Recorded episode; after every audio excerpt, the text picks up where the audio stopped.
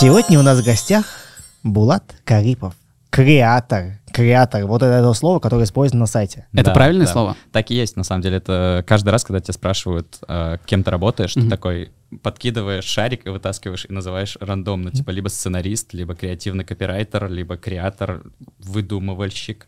Но м, обычно пишут креатор, почему-то так повелось.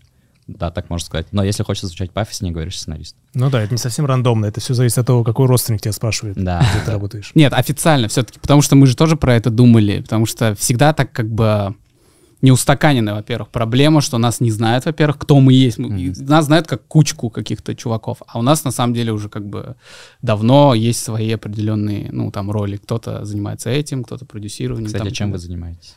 Мы креативное агентство и продакшн, а вы тоже креативное агентство и продакшн, да? Кстати, да, так совпало. Вот это интересно. Не, нет, я на самом деле реально имел в виду, чем вы втроем занимаетесь каждый. Ну, какие у вас должности внутри. Это потому что выглядит так, как будто вы актеры, сценаристы, режиссеры, все в одном лице, но в ваших роликах. Мы были ими когда-то. То есть мы раньше снимали скетчи. Сначала ребята снимали скетчи вообще. Да. Потом мы прыгнули к ним на хвост, так сказать. Начали вместе просто что-то придумывать.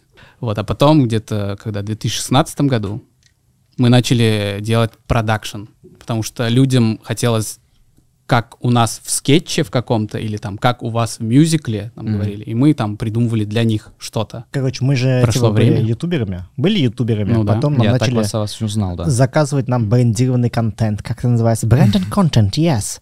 Нам начали заказывать. На а деле потом- это проще уж выглядело, на самом деле. Я помню, когда я смотрел ваше видео э, в 2000, не знаю, 19 18 возможно, даже 16 самые популярные комменты под вашими видосами, под каждым было, почему тут так мало лайков, такой классный контент. И это я писал. Мне- Спасибо. Я был реально вашим фанатом в какое-то время. Ну, короче, в общем, а, мы из креативного агентства и продакшн придумываем а, рекламу, придумываем какой-то контент, э, что-то делаем так, чтобы людям нравилось. И получается, в какой-то момент ты тоже начал работать в креативном агентстве и продакшене. А, Это Zebra Hero. Zebra, Zebra Hero. Zebra Это, Hero. да, в первый, первый вариант был правильный. Да. принципе, да. Но мы перескочили, на самом деле. Ну, вот мы всегда это перескакиваем. А что такое? А что надо сказать-то? Ну, потому что, может, кому-то интересно вообще, как это произошло. И кто вы нахер такие? Как бы всегда Ой, есть три чувака и гость. Кто эти три чувака? Как будто Да, тоже и да. важно знать, Надо. кто стоит за этими микрофонами, за этими вопросами, на самом деле. Ну, здесь три, во-первых, три режиссера собрались, да. Вот, Три- три наконец режиссера. Вы три режиссера. То есть э, каждый из вас режиссирует и пишет сценарий, и, не знаю, там, художник-постановщик еще иногда. Нет, вот, кстати, нет. Вот э, когда мы снимали скетчи, вот мы были вот всем Мгм. этим. Мы, мы там были вчетвером, еще есть Саша, он как раз вот продюсер. А, а потом потихонечку мы начали от этого отходить и набирать команду профессионалов под это дело. Там, например, не снимать сами, а доверять это операторам, киношным операторам.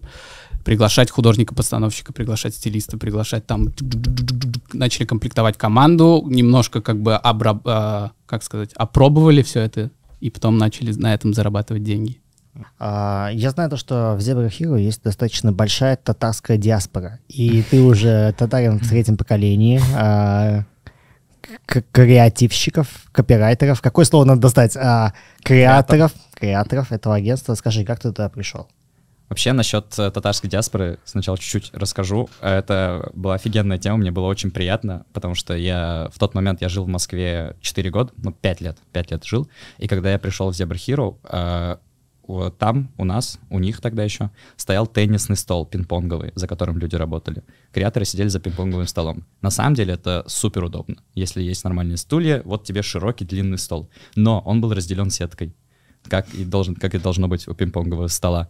И с этой стороны сидели Денис, Артем и Юля, а с этой стороны Ильнара, Булат и Ренат. И это реально был матч между татарами и остальными. Вот, ими. Ну и это меня очень веселило и радовало каждый раз, когда я приходил э, и говорить с э, ребятами на татарском в Москве, в креативном агентстве, для меня было вообще радостью. И там действительно был креативный директор э, Ильнара, креатор другой, э, Ренат. И вот я тоже такой младшенький креатор тогда пришел, э, был Булат, и это было классно. А как я пришел, вот, э, Да, как ты попал? Многие что хотят попасть? Мне кажется, там каждый день сыплется просто, сыплется. Блин, так и есть.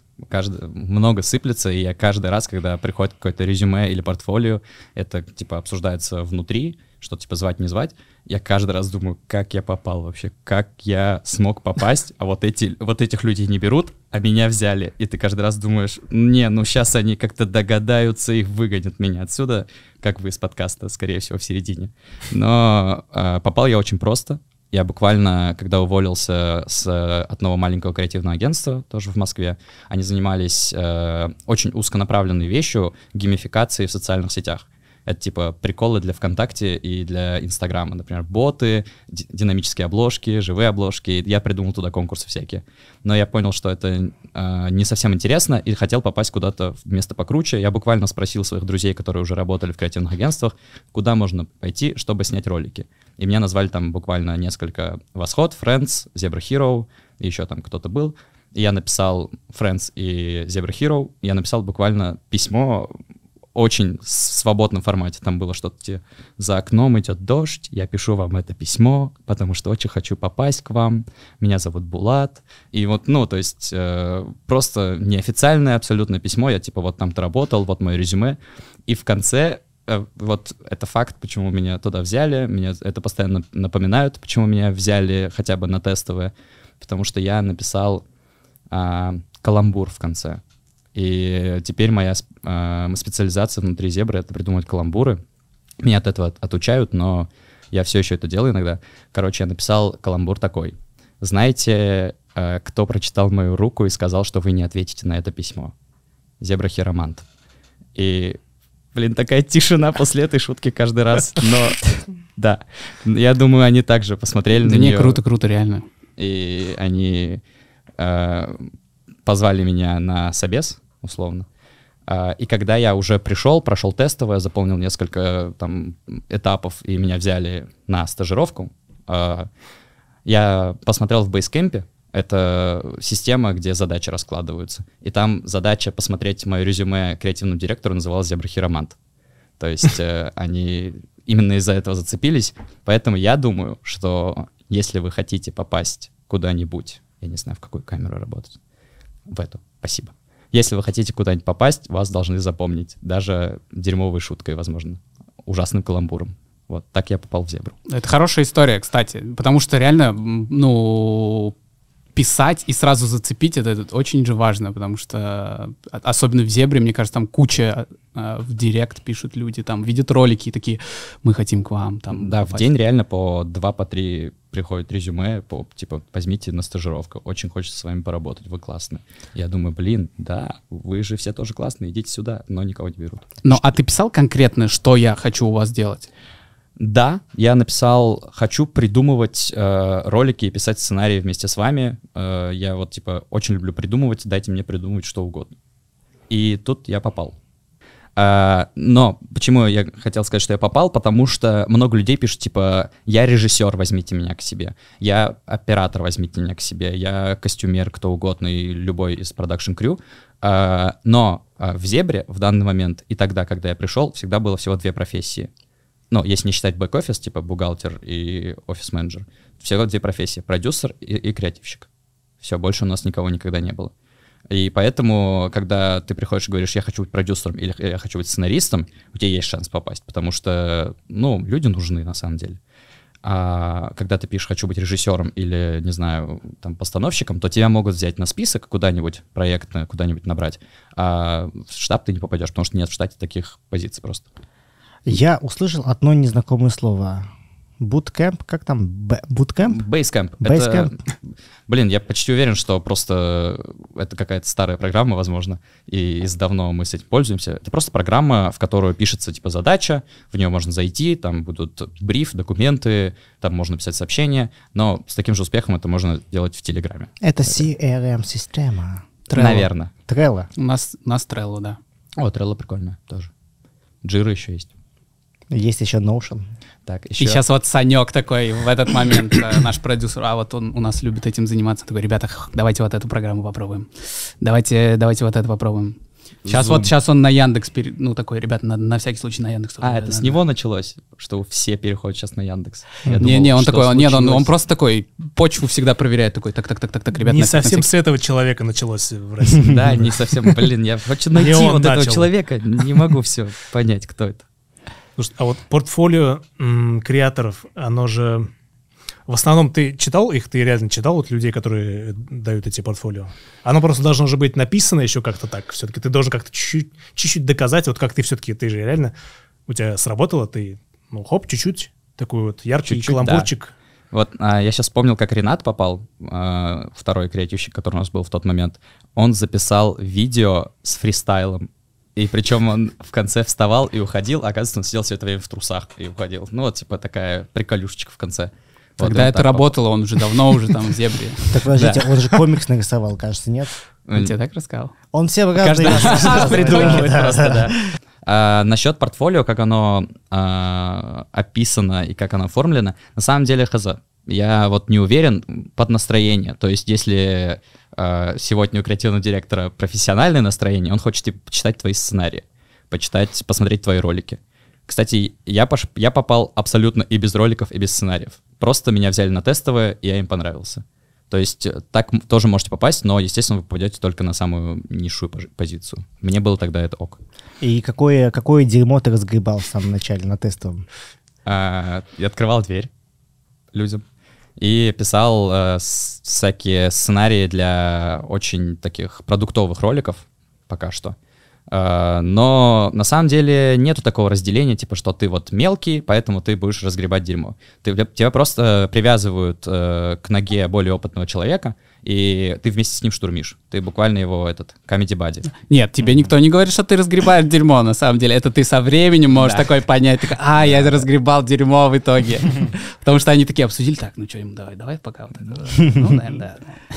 А, э, этот, э, ну, получается, смотри, а, и потом ты дорос до таких больших роликов, как там, не знаю, ТикТок. Вот как, допустим, а, просто я знаю то, что там на сайте а, ТикТок это один из тех клиентов, которые есть у тебя, так сказать, ТикТок Раша. И как Был, получилось... по крайней мере. Да. И как получилось так, то, что, ну, грубо говоря, там, это стал твой клиент? А, на самом деле, скорее всего, это не так работает во многих агентствах, но в Zebra Hero всегда было от 8 до 15 человек. Больше никогда не было. Меньше, наверное, было при основании, но в основном 12 человек. Из них креаторов 5 человек. Так что ты, когда приходишь, ты уже рабочая сила, ты уже юнит, ты уже должны использовать нормально. Поэтому я, в принципе, когда пришел, я сразу работал с нормальными клиентами. Просто я был на подмоге у нормальных креативщиков. Ну, как нормально, просто повыше, поопытнее. Вот. А, И поэтому я работал тоже с нормальными клиентами, там, не знаю, не помню, кто был. Что-то типа Окко или Иви нам приходили в самом начале в моей работы. Сбербанк даже тогда был. А, Ну, то есть клиенты, они всегда хорошие. Потому что у Зебры почему-то так получается, что есть такая вот э, привилегия, как-то чем-то данная, что мы чаще всего берем хороших клиентов. По крайней мере, до последних нескольких э, месяцев так было. И это очень классно, потому что я даже не ожидал, что я вот э, еще месяц назад был вообще никем и работал ни с кем, а потом я пришел и сразу реально классные чуваки. Начинаешь с ними работать. А как я пришел э, конкретно к ТикТоку и вообще к э, еще больше каким-то э, клиентам, которые хотя бы знакомы людям, которые это посмотрят, э, так просто работаешь, работаешь, работаешь, работаешь, проходит определенное количество времени, определенное количество проектов, и говорят, вот этот теперь проект ты попробуешь вести сам. И говорят, типа, если что, мы тебя подхватим. Э, Мне даже говорили, что мне нужно дать обосраться пару раз, но пока еще не дали, все равно подхватывали. Так что этого ни разу не случалось. Но просто приходишь к клиентам через работу. сейчас вот повести сам. Мне интересно, как у вас происходит процесс. А, через креативного директора, да, к тебе приходит а, бриф или как-то уже вы сидите с креативным директором и каким-то продюсером, там, а, который этим занимался, или ты едешь тоже на бриф вместе с креативным директором? У, супер по-разному. Потому что в начале всегда, всегда любые э, брифы, которые приходят на hello собачка zebrahero.com, пишите, если вы большой клиент, э, они проходят через э, Лену.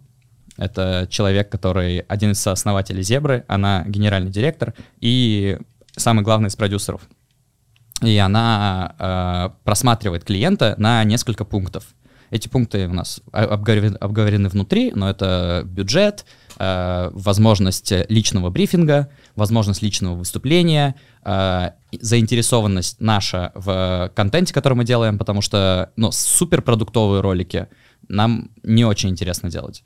Вообще, когда я пришел, Zebra Hero позиционировала себя как э, чисто брендированный контент. Сейчас мы пошире делаем, в том числе, ну, внутри обсудили, порефлексировали, что можем и другое делать, но тогда мы прям целились примерно туда. А, и поэтому первым делом все это просматривает Лена, отправляет креативному директору. Тогда, когда я приходил, это был один креативный директор, но сейчас уже другой. Вот, он рас, просматривает и говорит Лене еще раз, э, да, мы это берем, или да, нет, мы это не берем, потому что она как продюсер может это оценить, а как креативный директор должен оценить уже еще один человек. Но это звучит только муторно, на самом деле это проходит буквально за 30 минут. И потом э, креативный директор открывает огромный рулон из трех листов и говорит, вот ты будешь это делать, потому что у тебя сейчас загруз поменьше. Э, как это происходит дальше? Мгм. Дальше ты а, приходишь на личный брифинг. Э, до того, как началась пандемия, э, мы ездили. Мы ездили прям в офис, сидели. Я всегда чувствовал себя супер неловко в первые разы, потому что креативный директор, к которому я приехал, он куча задает вопросов, они супер классные, подготовленные. Я думаю, откуда ты вообще придумал эти вопросы? И я такой, а юмору, юмору как относитесь?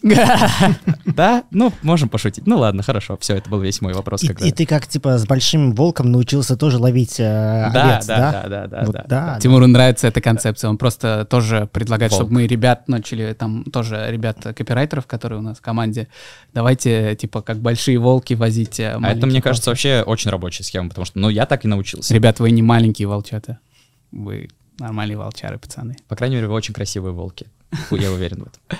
Потому что нет некрасивых волков. Ладно. А, Короче, да.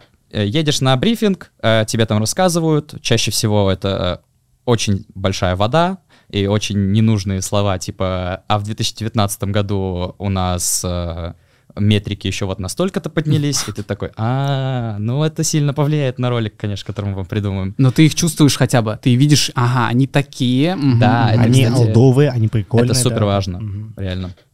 Потому что если перед тобой сидят э, четыре женщины 50 лет, э, и они говорят, ну, нам нужно, чтобы такой народный юморок был. И ты сразу фух, меняешься и такой, ну да, там тетя Света, да, и вот это. И они такие, да, да, ты нас понимаешь. Все, проект у вас в кармане. Но да, нужно, конечно, почувствовать персонажа, который То есть тобой. мы- креативщики, на самом деле, они бляди, получается же, да? Можно материться в А, этом. Не, на самом деле нет, но я так подумал. Ну, мы же чё, чё мы, не были, что ли, блядями перед клиентом? Ну, Не. Так раб- Исповедь.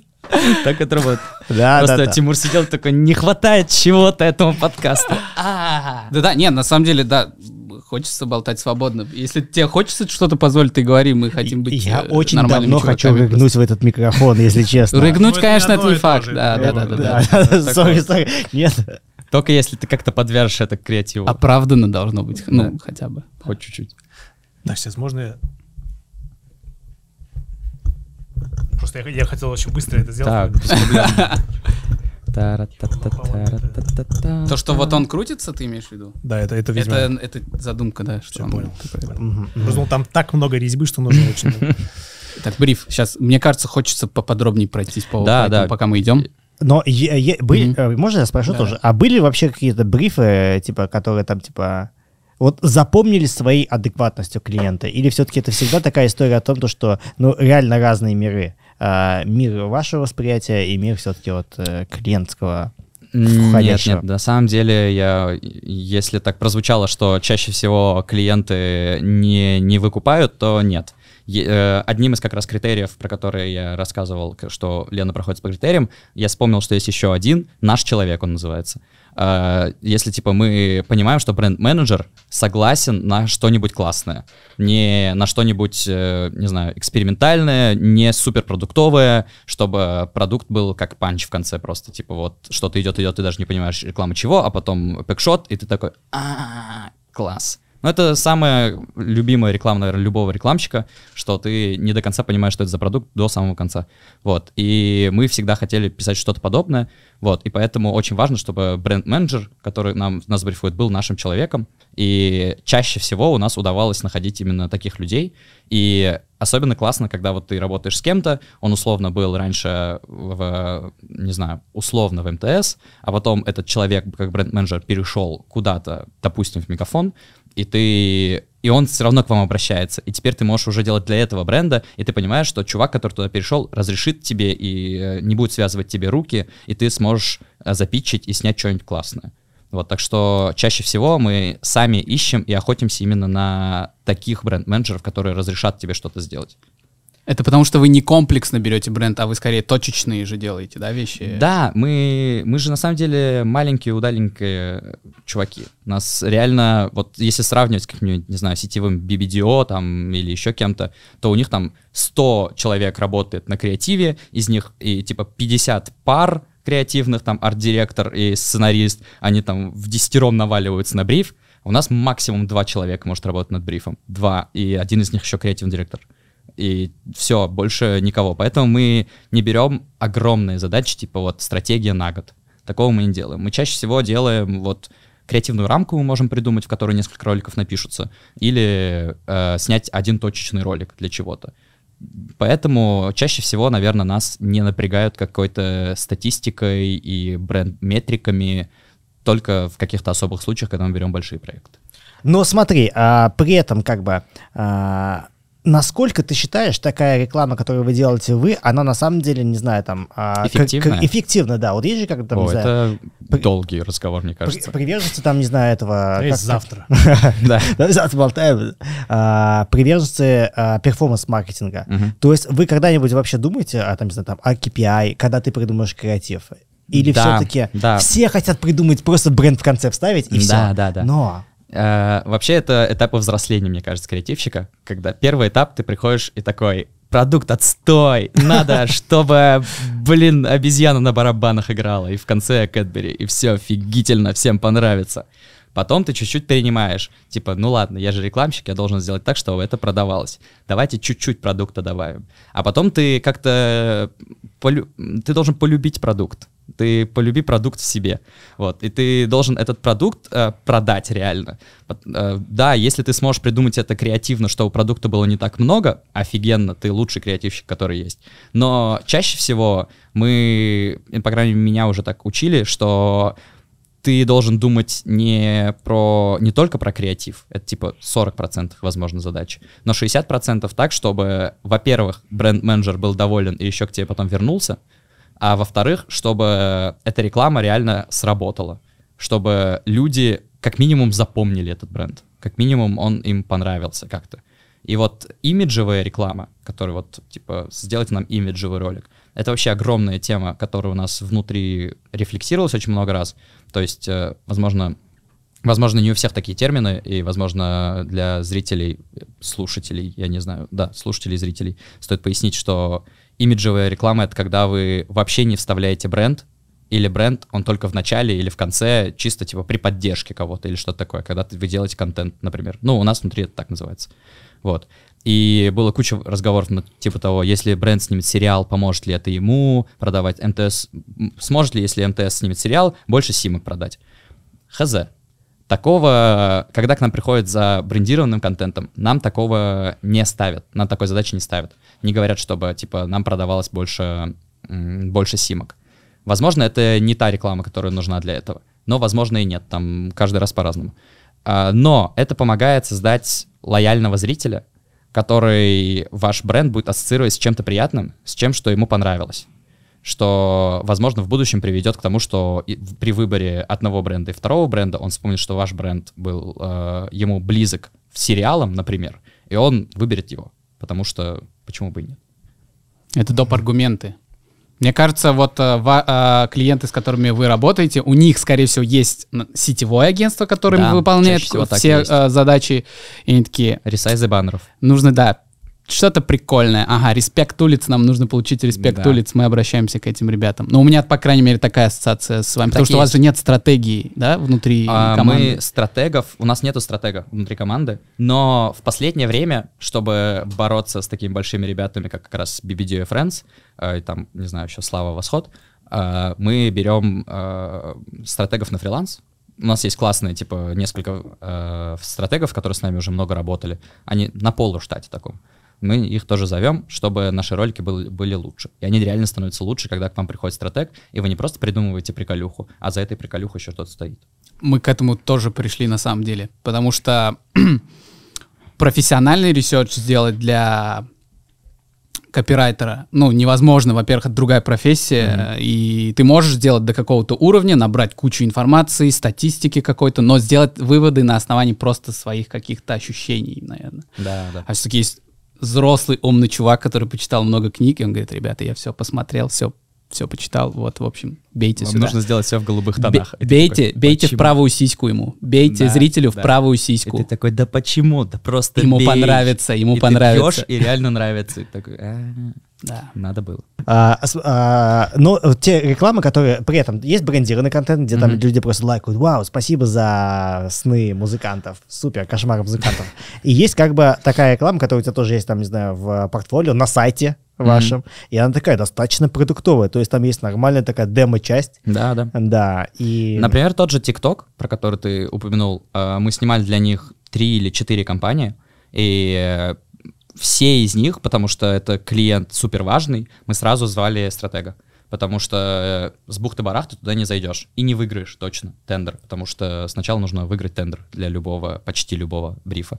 И поэтому мы звали э, стратега, и он к нам приходил с несколькими стратегиями, и мы сами выбирали внутри, что нам нравится, и с клиентом советовались, что им больше по стратегии может больше подойти э, на каких-то там тишью-сессиях.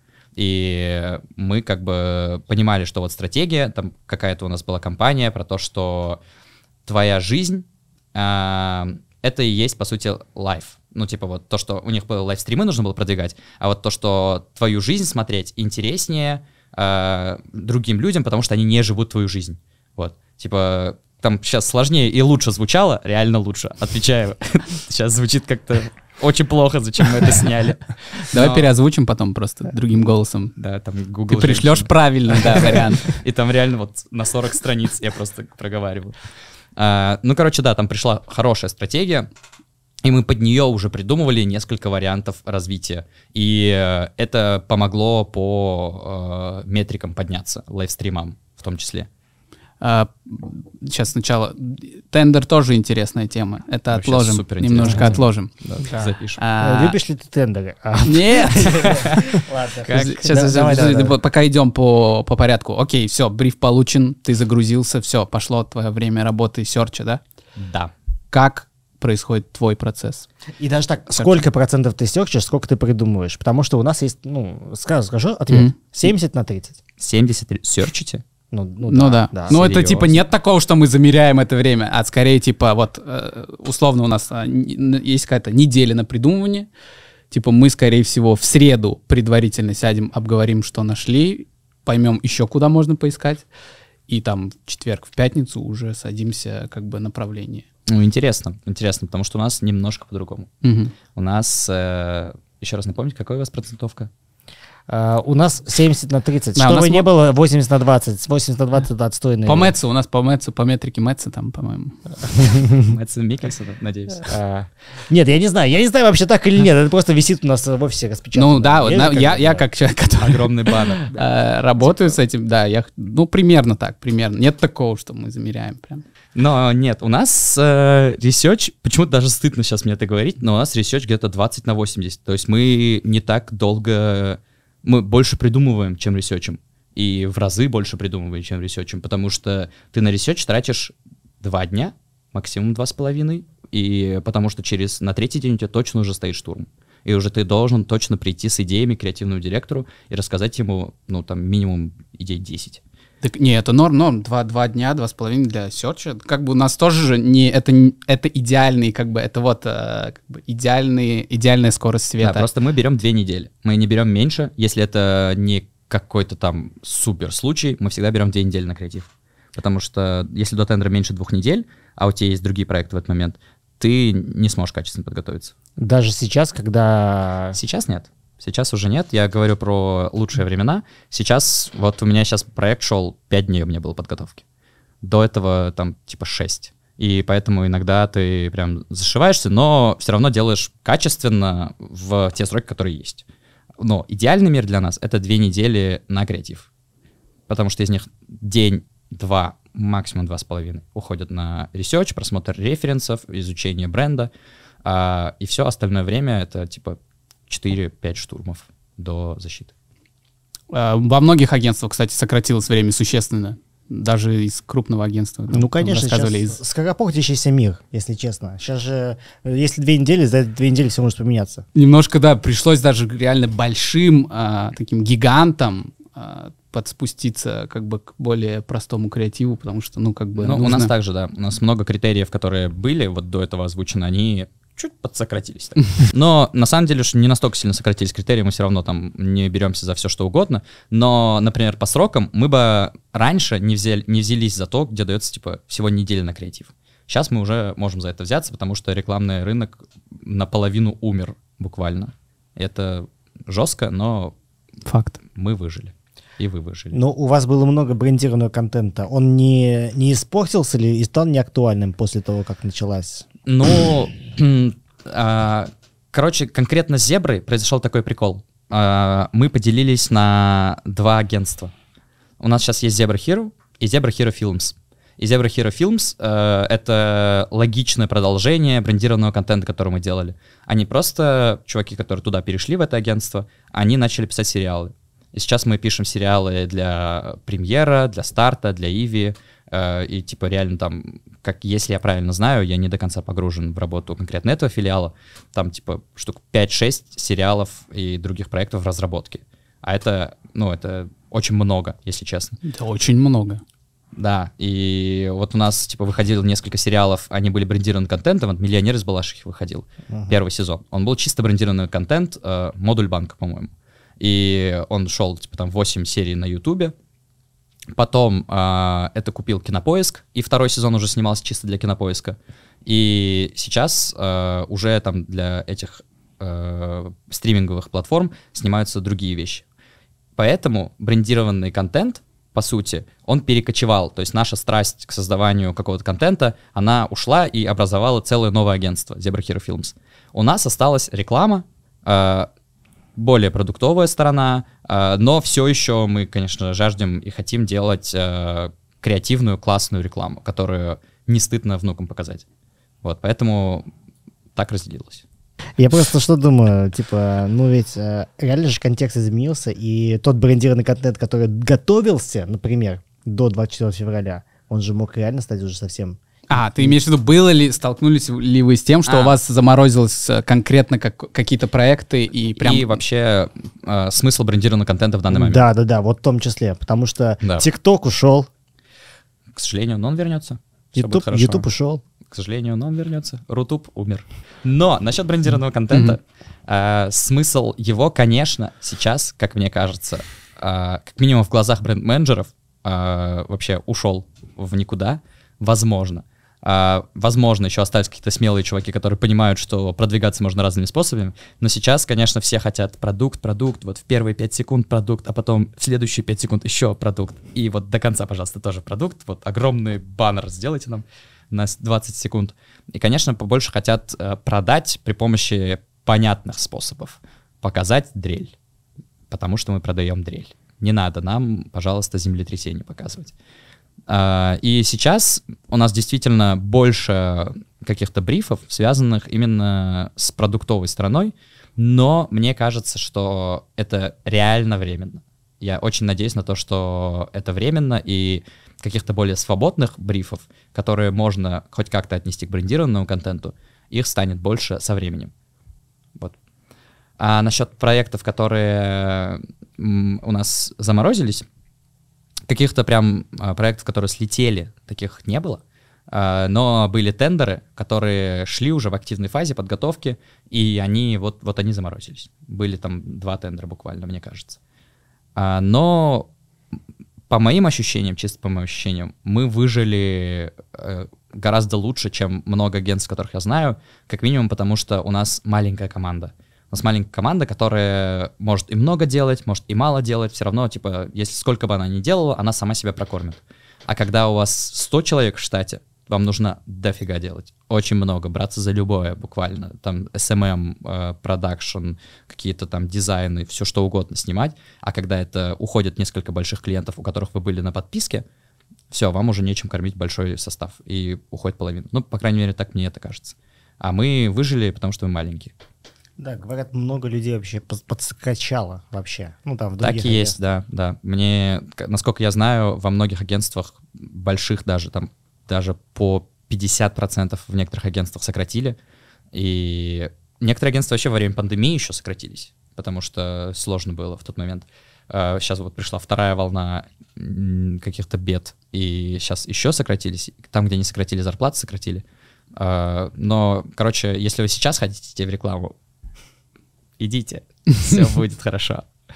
Но не конкретно сегодня. Главное, не забудьте несколько приколов в конце ставить. Ну, Да. Типа там. А, Скажи, вот взаимодействие с, режи- с режиссером. Вы как, когда там, не С- знаю, там... Давай, да, ну, Да всё, что- Нет, нет, да, деталей хочется. Ладно, Мы же только вот придумали, ладно, мы 10-15 ладно, идей придумали, ладно, извини. ладно, ну, как. Хочешь, расскажу, что дальше происходит? Да. Да. Короче, ты придумываешь 10-15 идей. Они все говно. И так меня научили. Так я вижу свои первые 15 идей. А, ладно, я на самом деле ищу себе 15 идей выдать за 3 дня, чтобы их отнести креативному директору. Это прям ты должен быть... Ладно, 3 дня. За 2 дня. Ты должен быть большой молодец, чтобы 15 идей, которыми, которые не стыдно нести. А, обычно ты несешь 5 идей. 5 идей, вот типа я вижу вот такой ролик, потому что он в такой креативной рамке, он вот с таким инсайтом, это еще в идеале, если у тебя под инсайт ролик. А, еще такой ролик, такой ролик, а еще вот это можно поразгонять чисто как направление. Чаще всего с первого штурма все вырезается. Классный день, и тебе нужно купить лотерейный билетик, если креативный директор оставил один, а, какую-нибудь одну идею еще. Потом ты уходишь, плачешь, принимаешь, что ты, возможно, не лучший креативщик на этом свете, и пишешь другие идеи, уже получше, потому что ты, тебе вот человек, который видит, как это должно быть сделано, направил уже, куда тебе нужно придумать, и ты под это придумываешь еще там 5 идей, возможно, уже поменьше на самом деле. А, небольшой автоп. Вообще, а, я работал с другими сценаристами классными, когда мы придумывали как раз кошмары музыканта.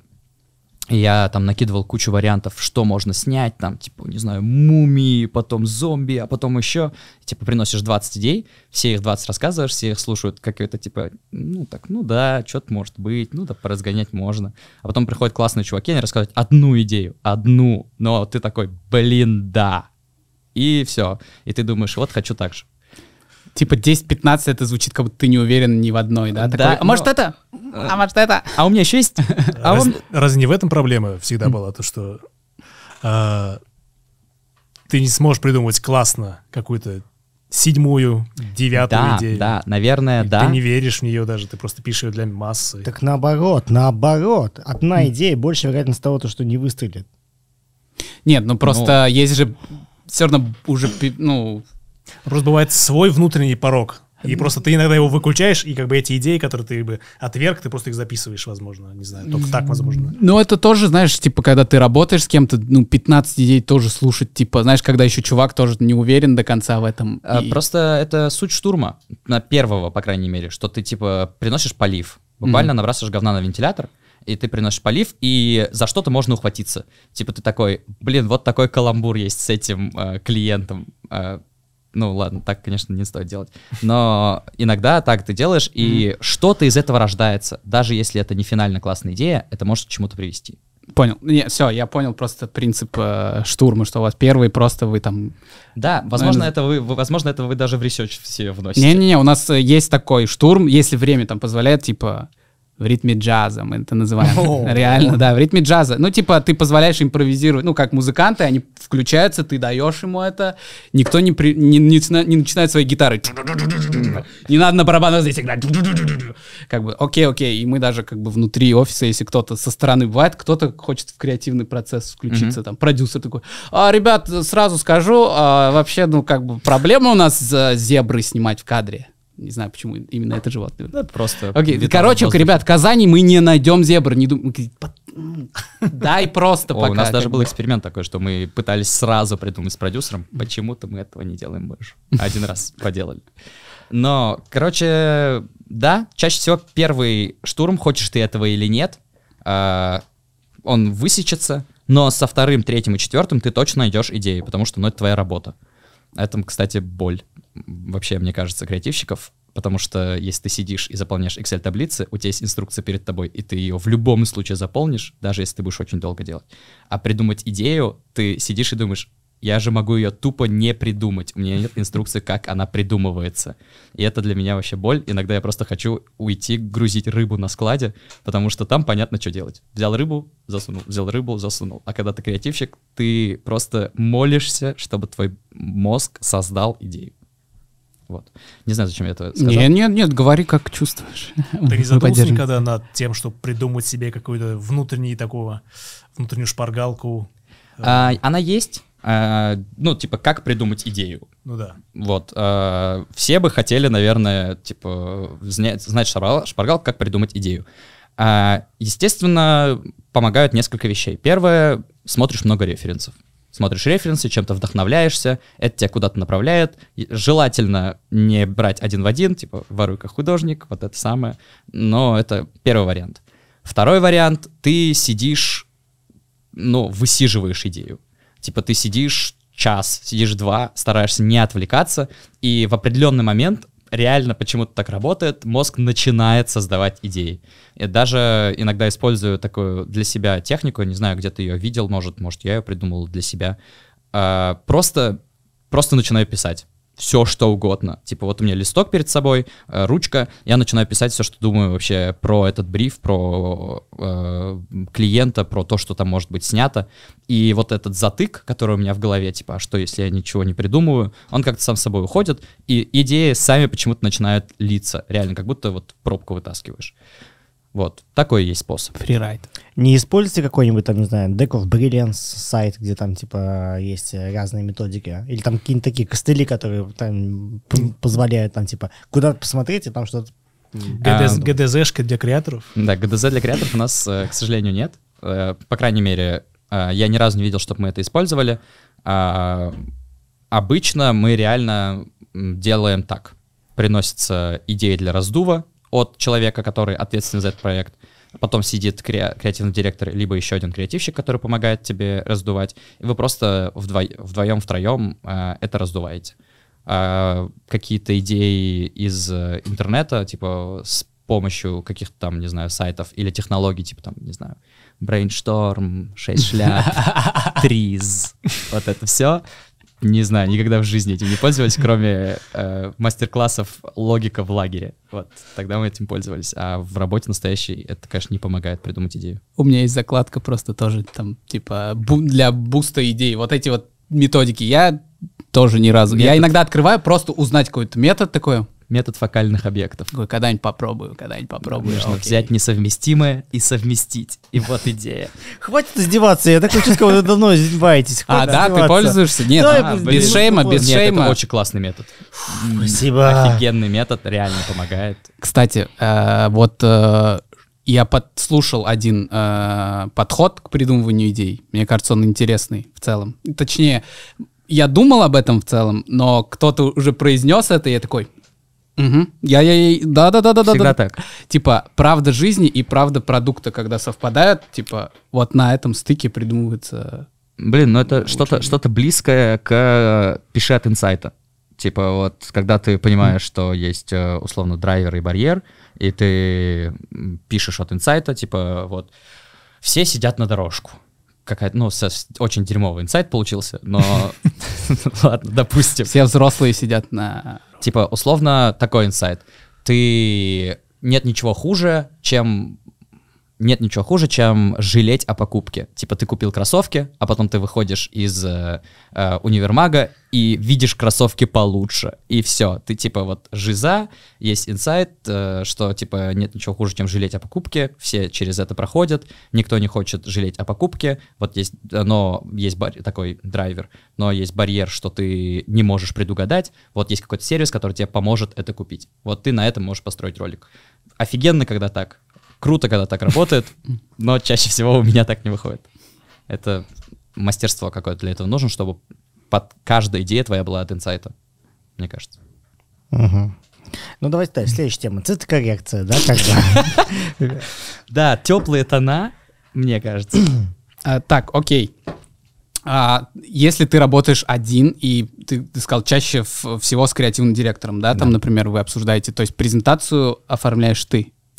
Да, э, в этом, кстати, не знаю, универсальна солдатность наших э, креаторов. Мы, все, кто приходит в Зебру сначала, проходят э, курсы от Бонни Слайд. Это такие чуваки, которые учат делать презентации. Мы тоже, мы тоже так мы делаем. Мы тоже но нет, делаем. мы прошли, но в итоге мы создали... Все, все забили. Нет, мы, мы все прошли, но мы создали шаблон, то есть на 60 слайдов uh-huh. универсальных, где ты можешь брать любые там под референсы у нас такая, типа мы здесь картинки размещаем, окей, здесь под это. Ну, типа, под это удобно. Любой это человек... Это подход, да, это классный подход. Типа... Но у нас такого нет.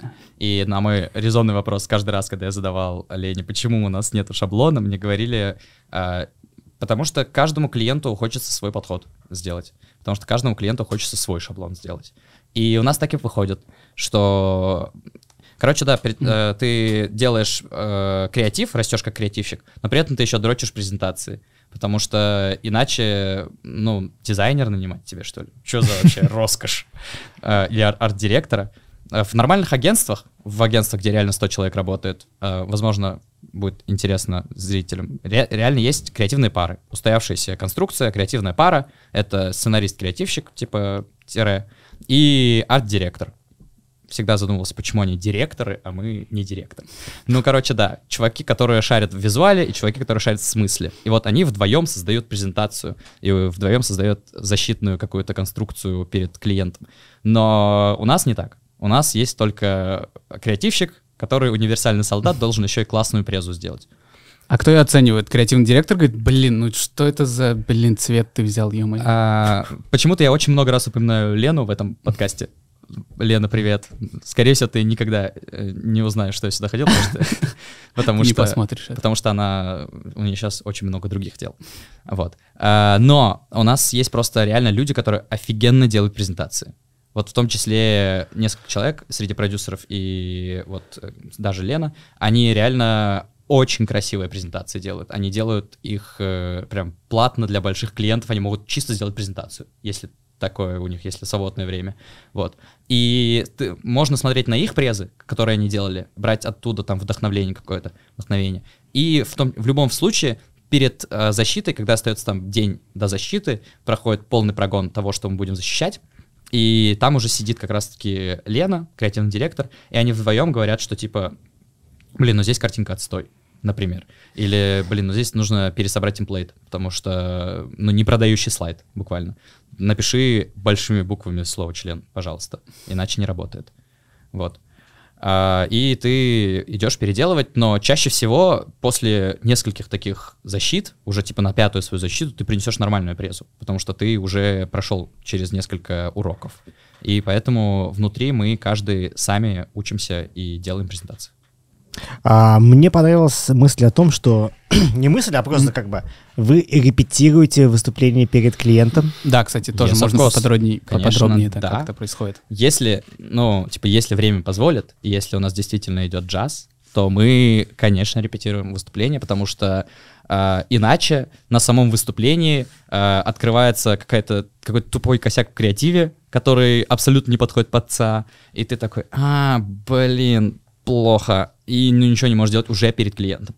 Чтобы таких э, случаев не возникало, на утро перед защитой или в идеале за день до защиты мы прогоняемся. Конечно же, типа, что мы будем сейчас рассказывать. И ты на полном серьезе делаешь вид, что ты сейчас перед клиентом, и рассказываешь, э, как ты будешь защищаться.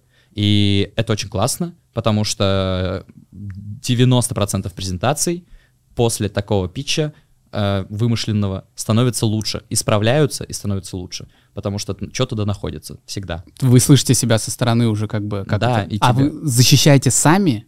Да, Или- да. Ты то, что кто что написал, тот что тот это и защищает чаще всего. Но иногда бывает, что просто один человек все защищает. У нас просто есть люди, которые любят питчить. Есть люди, которые не любят питчить. Ты любишь печить? Я обожаю вообще питчить. Это э, я вот этот ангелочек еще мне говорит, ты еще и хорошо питчишь, тебя точно не уволят. А второй говорит, да кому ты нужен? У Ну, вас есть- презентации плюс пич это уже как бы сильный аргумент. Все, я уже могу просто типа делать презентации и питчить их. Есть ли а, у вас бонусы за то, что именно твою идею выбрали? Потому что во многих агентствах именно такой KPI. Ты, твоя идея, ты, э, там, не знаю, получаешь плюшки не только там зарплатные, но и там, не знаю, там, побывать на съемках. Это привилегия, это привилегия. Нет, ну вообще, ну... Карандаши. Вау, от из Икеи такие красивые. Вот то, что мы на съемке снимаем, продукту бренд, можешь забрать еще. две коробки. Ой, я столько всего забирал со съемок домой. Чаще всего это еда, конечно. Но ладно. А, насчет бонусов. А, я уверен, что во всех агентствах по-разному. И у нас тоже по-разному, даже у людей внутри. А, как у тебя работают э, деньги, как все это оплачивается, как работают бонусы, обсуждается в индивидуальном порядке с креативным директором. Э, у всех, я уверен, по-разному. У кого-то это процент от проданного, проданной идеи. У кого-то это фиксированная сумма за каждую проданную идею. У кого-то фиксированная сумма в рамках бюджета какого-то. У всех по-разному, но э, у тех, у кого есть бонусная система, да, это так работает, что если твоя идея или даже в широком понимании, если ты участвовал в штурме этой идеи, если ты помогал создавать эту идею, то ты получишь бонус. Это может звучать типа э, очень э, потребительски неправильно, что типа много кому нужно выплачивать бонус, но напомню, что у нас три человека над проектом работает, поэтому как бы не так много на самом деле. Вот на самом деле хорошая тема такая, вот я вот сейчас, если можно, такая в сторону уйдем, обсуждение, KPI и креативность. А насколько вообще, типа, вы считаете, да, вопрос даже ко всем, типа, KPI и креативность, они как бы полезные вещи? Потому что иногда, получается, ты немножко становишься чуть более прагматичным в том, что ты делаешь. Надо Сейчас, сейчас, сейчас. Я, у- я думаю, что если вот на эту кнопку нажать, там звук рыгания просто. Давай. Да проверь, да. Ты, отчасти. ты мог подстроиться? Вообще, как бы, я не знаю, авторское мнение, Мгм. а, зачастую много рамок, они мешают креативу.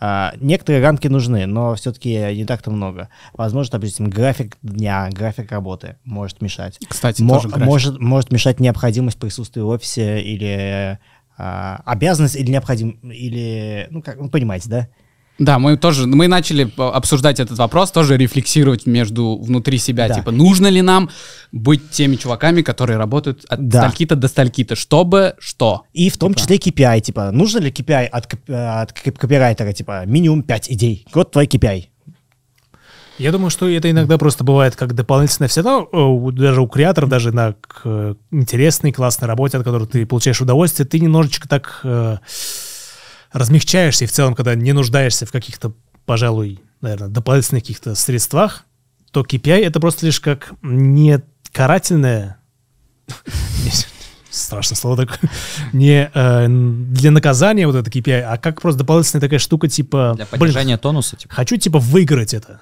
Ну, такой микро-вин такой твой. Мгм. Допустим, не знаю, какой-то... доп эндорфины, да, в жизни, чтобы получить. То есть ты и так по-любому будешь получать, ну, те же плюс-минус деньги, просто у тебя еще появится такое. «У-у». Ну, типа, э, как вот идешь ты на улице, так, я хочу дойти до лифта за 5 секунд, или э, я, Я умру умру. в 25. Или она меня не любит. Да, У типа всех такого. разные загоны, у да? меня за 10 секунд найти вещь которую ты не нашел 10 9 вот так В конце замедляется еще, типа. да да да А, я считаю, что KPI для креативщика странная вещь, потому что требовать от тебя, чтобы ты продал 5 идей за месяц или какой-то другой KPI, это какой-то идеальный мир. Потому что иногда ты можешь не продать ни одной идеи за месяц. Такое случается. Это не означает, что ты плохой креативщик. Это означает просто, что а, подготовка другой стороны была сильнее, но это не означает, что ты прям сильно проебался. Нет такого. Ты можешь э, в, другой, в, а в другом месяце ты типа 10 идей продашь. И означает, что ты 5 и 5, в общем-то, там и там продал. Я просто не понимаю, как KPI ставить. Как ставить Такой KPI? же вопрос. Такой же. Ну, то есть мы к этому уже пришли. Я и с тобой согласен, и с тобой, что вот так тоже не вариант. И, но а, какой-то просто понимание, ну, не дисциплина такая в, в- в абсолютном понимании этого слова, а какая-то просто, типа, рамка, направление, ну, типа, понимание того, как ты получаешь свои деньги.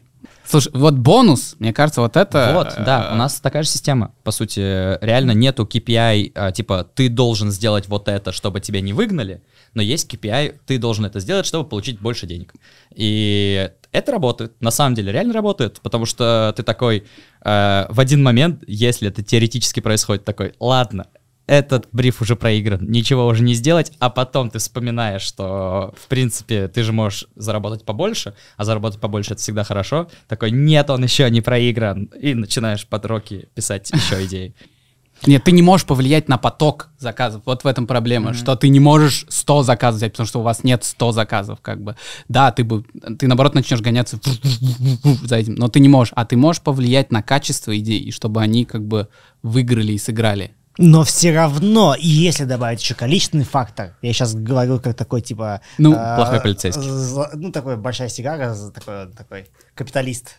Арахис, арахи- арахис с моноклем такой, да? Да, да вы бы придумали больше бы идей. Да, но их откуда их брать? больше денег. Откуда их брать, понимаешь? Ты не можешь, не можешь пойти на улицу, а вам не нужен ролик еще? Ну, то есть еще Ну, копирайтер можешь, должен, ну, это уже, я не знаю, это побираться пойти просто, Да. чтобы, ну, как-то, не знаю. Просто ты иногда можешь принести офигительную идею, прям классную, в ЦА, в бриф, все супер, но у бренд-менеджера будет такое настроение, что он просто выберет другую идею. Мгм. Такое может быть, реально. Но это не всегда, не часто происходит, но просто, ну, не предугадаешь. Ты можешь идеально выполнить свою работу, но есть факторы, которые могут позволить тебе не выиграть. Так да, что например, он такой отвлекся на телефон во время твоей презентации. часто такое, ну, реально такое было. Пару раз как минимум. Э, И это так бесит, когда ты питчишь свою идею, а там просто смеются, но ты понимаешь, что смеются вот отсюда, а не оттуда. И ты просто выходишь и понимаешь, что, скорее всего, уже нет. Что бы ты ни запитчил, уже нет, потому что тебя просто не слушали. И, но а, ты не, особо не расстраиваешься, потому что, ну ок, придут другие клиенты, просто берешь себе за правило не работать конкретно с этим бренд-менеджером. Потому что, ну, уже было какое-то неуважительное отношение к твоему труду.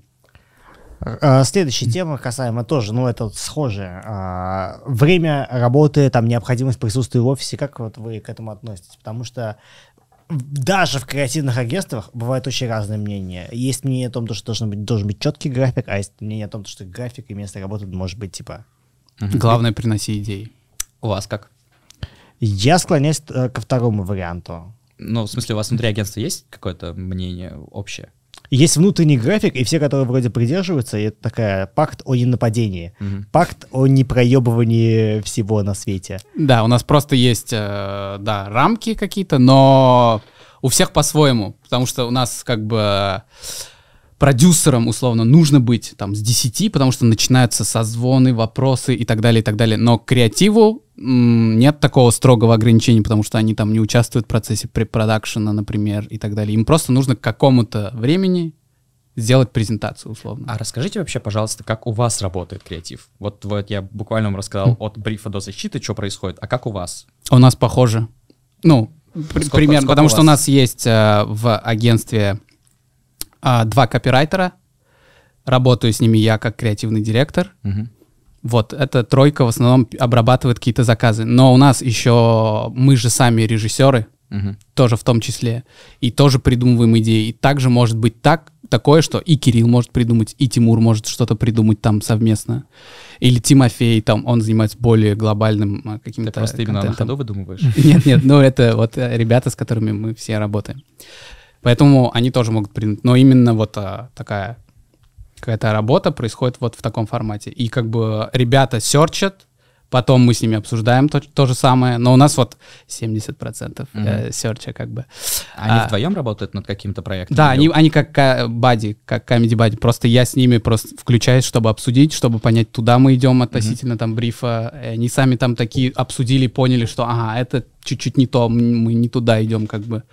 И примерно так же строится на самом деле э, работа. И ребята, получается, тоже делают презентации сами, но у нас есть шаблон, и это сокращает время, потому Да, что да. у нас у вас там а, ну и запросов больше, и команда больше. Ну, а у нас команда достаточно такая супер, Ну, ну, почти. меньше, меньше. Меньше, чуть но... меньше, да. Да. Ну, просто вот на самом деле у нас зачастую, вот опять-таки, про режиссеры и копирайтеров, зачастую мы э, режиссируем проекты внутри сами. То есть у нас нет желания позвать кого-то снаружи, и чтобы наш креатив был, э, з- возможно, испорчен чужим видением. Вот здесь, да, отличие начинается. То есть до этого плюс-минус как бы то же самое, а вот э, уже этап съемки мы заключаем в себе. То есть мы режиссируем. Было ли так, то, что та идея, которую ты написал, она была исполнена не так, как ты думал? А, да, давай сначала, наверное, про этот вопрос, а потом про график. А, так, на самом деле, я бы не сказал. Было, возможно, было такое, что в голове лучше, вышло чуть хуже, но я как-то сразу, как пришел на работу и сразу как понял, как работает наше агентство, э, взял себе э, такую установку, что я работаю на продажу идеи, чтобы она классно была написана, и она в голове у меня классно работала, чтобы бренд-менеджер ее купил, а то, как ее снимет режиссер, я ему полностью доверюсь. Потому что мы не будем находить человека с улицы, продюсеры реально находят классных режиссеров, они реально талантливые со своим видением, и мы как бы берем человека, который что-то свое внесет, но мы как бы его за это и берем. Потому что, типа, возможно, у вас классно, что у вас три режиссера внутри, у нас нет режиссеров внутри. Где-то на заре компании у нас был наш продакшн-директор в данный момент, он был режиссером, но все, он быстро ушел в продакшн-директор, а режиссеров мы именно находим классных, талантливых, чтобы они как раз-таки а, сделали круче, чем могли бы мы. И поэтому я как бы чаще всего доверяюсь их художественному видению. И мы каждый раз ездим на съемки своих проектов. И э, за то, чтобы... Я на съемках отвечаю чисто за то, чтобы выполнялась креативная часть ролика. То есть посыл, который должен донестись, который я закладывал в этот ролик, э, и который бренд купил, он должен быть. Вот я его, вот я могу чуть-чуть поправить режиссера, если мы недостаточно понятно рассказали, что э, раивская минералка очень газированная. Недостаточно понятно вышло. Я вот могу про это. Но если он хочет снять ее сверху или снять ее там э, в руках у младенца, я как бы здесь обсудить можно максимум. Но это его видение. И это ок для нас. А касаемо времени работы? График. Э, Супер разная действительно во всех агентствах, э, мне кажется, система. У нас работает так. Мы вообще приходим э, рабочий день, типа с 11 до 7, э, но при этом почему-то само так происходит, я не могу объяснить почему, мы иногда приходим к 10, просто потому что, ну, комфортно прийти к 10. А, типа, но уходим там в 5 можем уйти. А, нету какого-то кнута, который следит за тем, что, типа, ты ушел или пришел не вовремя. Мы карточки вот так не прокалываем, и за этим не следят. Я чаще работаю удаленно, особенно, ну, с момента пандемии я почти, типа, 4 дня в неделю, 5 дней, ну ладно, 4 дня в неделю, 3 дня в неделю иногда работаю удаленно. Иногда прихожу в офис, потому что в офисе комфортнее работать, и, типа, дома засыпаешь. А сейчас я вообще нахожусь в Казани, и э, живу здесь месяц, по крайней ну, буду жить месяц, сейчас живу неделю. А, я просто вот на удаленке сейчас нахожусь. Офис у нас в Москве, и я просто условно договорился с креативным директором и генеральным директором, что я месяц буду жить в Казани, и всем абсолютно ок, тем более в последнее время у нас некоторые люди мигрировали, они сейчас э, эмигрировали. Они живут э, там в Эстонии, некоторые люди там в Армении, и нам ок. Потому что главное, приезжай на съемки, если честно. Если это супер важные съемки, и никого, никто тебя не может заменить, приезжай на съемки. Вот. А в остальное время график твой, где ты работаешь, как ты работаешь, со скольки ты работаешь, приходи на штурмы по календарю, приноси идеи. Адекватные люди, в принципе, мне кажется, в ограничениях не нуждаются. в этом плане. Ты, кстати, в Казани, да? Я в Казани. Я в Казани. И э, расскажите, пожалуйста, где мы вообще находимся? Да, мы тоже находимся в Казани. Не зря включился... а, а, Не зря включился вот такой вот фон. Мы в гостях у ребят, которые здесь пишут подкасты. Тукай, у них есть э, YouTube-канал. Мы подсмотрели в Инстаграме, как они что-то записывают, подкаст. Мы такие, о, классная картинка, о, хорошие микрофоны. Э, А может быть, э, впишемся к ним, попросим у них э, записаться. И они такие, да, ребята, давайте приходите, записывайтесь. Но это будет самый визуально красивый ваш подкаст. Да, лучше стало, потому что, ну, как бы мы же все-таки еще и продакшн, а мы как бы к подкасту всегда как бы просто относились. Да, просто звук запишем и, и на видео себя зафиксируем, ну, как бы, ну, три камеры как бы будет. А звук еще, он был на Zoom, да, понимаешь, что такое Zoom? Да. Э, то есть такой более партизанский был. А сейчас какая картинка, какой звук, да, вот. А студия еще в офигенном месте находится. Это парк Урам. Для меня это парк Урам. любимое место в Казани. Самое классное, энергичное, атмосферное место, которое есть в Казани, по моему мнению, это Экстрим парк Урам. И то, что здесь есть еще и такие места, это вообще плюс 10.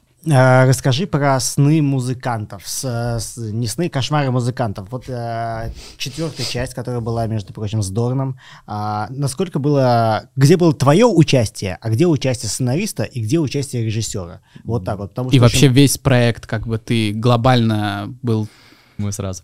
А, насчет кошмаров музыканта, это был бриф от МТС. Они пришли к нам и говорят, хотим а, имиджевую сто- э, историю. Хотим что-то классное, сериальное снять а, на YouTube, чтобы о нас заговорили в СМИ, чтобы это было как-то прикольно. Вот. Ну, там бриф был получше. Опять же, можете наложить голос реального брифа, я вам пришлю его. А, И дальше мы штурмили-штурмили, принесли им кучу идей, и одна из них была как раз-таки серия короткометражек, а, коротких хорроров. Потому что сделать короткий хоррор как будто вообще интересный челлендж. А, Мы стараемся брать для себя что-то челленджевое, чтобы не сидеть на месте и как-то напрягать мозги. И вот э, мы увидели там несколько рефов про лифт, про девочку под кроватью или мальчика. Короче, есть секунд, ну, типа 30 ми- или мин, 30 секундные или минутные хорроры, от которых реально страшно становится. Ну, по крайней мере, жутко и неудобно. Вот. И мы подумали, блин, было бы классно такой, такой необычный проект сделать. Типа МТС, огромная телекомму- телекоммуникационная сеть, а, почему-то выкатывает хорроры. И хорроры с классными а, артистами, и хорроры от классных режиссеров. И как-то это у нас так в голове сложилось, и как-то в презентации так тоже сложилось, что МТС такой, ну а что, звучит прикольно, давайте. И мы как бы сразу начали research режиссеров, research авторов, и в итоге пришли к тому, что мы писали сами. Мы писали сами, были, по крайней мере, у Илеузиса, это часть с Дорном, мы писали вдвоем, я и мой креативный директор Ильнара Ялдинова, тоже татарка. Біздің қызы. Е, ол Лениногорсктан. Ого. Мен Балташтан. Вот. А. Без, э, и- в общем, мы вдвоем писали э, сценарий, и с нами писал сценарий, точнее, ну, больше его ре- редактировал, но тоже, э, тоже много чего закидывал и направлял в правильное русло. Анджей Гавриш, это режиссер этого всего великолепия 24-минутного, как-то так вышло. Вот, и как бы сначала мы внутри, просто внутри агентства наштурмили несколько вариантов э, идей, типа вот синопсис такой-то. Там кто-то едет в санаторий, который оказ... чтобы восстановиться, который оказывается демоническим. Кто-то э, узнает про глухого, чу- э, глухой чувак, э, выживает при нападении какого-то типа демона, забирающего души. Там, не знаю, Моргенштерн попадает в ад. Тоже такое, такая тоже идея. В общем, мы наштурмили кучу вариантов, и режиссеров позвали, и кому какая идея была интересна, те тому из, э, те, те идеи и забрали, но там у некоторых, например, у Найшуллера, э, он сам с нами придумывал идею клипа, и Макс Шишкин, который про Моргенштерна сделал, он тоже сам полностью написал. А вот про сказка о глухом и Элеузис мы писали внутри чисто своими креативщиками. Вот. Э, Про первые вот три, про э, Найшуллера, Шишкина и еще один какой-то там, короче, вот эти три. Павел Юрьев. А, А, нет, нет, это... Не, Юрьев Мгм. как раз снял э, М, Глухого, Глухого. да, с Хаски. Короче, про них я, наверное, не так много смогу смогу рассказать. Я, типа, был на съемках, иногда помогал при штурме, но мой, мой вклад там минимальный. А в Илеузисе мы буквально написали сценарий вдвоем с Эльнарой. Сели, э, написали сначала там короткую версию, потом длинную версию, потом с диалогами. И все это происходило чисто на Zoom call е с Анджием, который в это время был то в Берлине, то где-то в Риге, и он нас направлял. Э, И это был, конечно, очень интересный experience. Он супер творческий, классный человек. Очень интересно с ним штурмить. Вот, мы это написали, сценарий утвердили, и потом уже э, сняли. Вот, в общем-то. Филипп Юрьев, извините, я Павел Юрьев Да, сказал я- и, да, да, блин, держал я- себе это. Филипп Юрьев, да. Китобой, Поэт- супер, посмотрите. Да, плюс. Штурмить или штормить? У нас штурмить. Фу, слава богу. У вас Да. тоже штурмить. Господи, нормально. Так у нас же школа тоже как бы- Поволжская, это Поволжская. Поволжье. Да, потому что все такие, ну, мы поштормили. Я такой, что вы там штормили? О, ветер вот.